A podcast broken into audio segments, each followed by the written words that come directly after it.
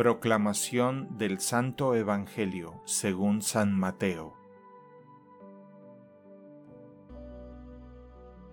En aquel tiempo Jesús dijo a la gente, Yo les aseguro que no ha surgido entre los hijos de una mujer ninguno más grande que Juan el Bautista.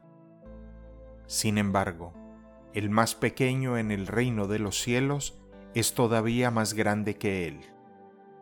Desde los días de Juan el Bautista hasta ahora, el reino de los cielos exige esfuerzo y los esforzados lo conquistarán porque todos los profetas y la ley profetizaron hasta Juan, y si quieren creerlo, él es Elías, el que habría de venir. El que tenga oídos, que oiga. Palabra del Señor.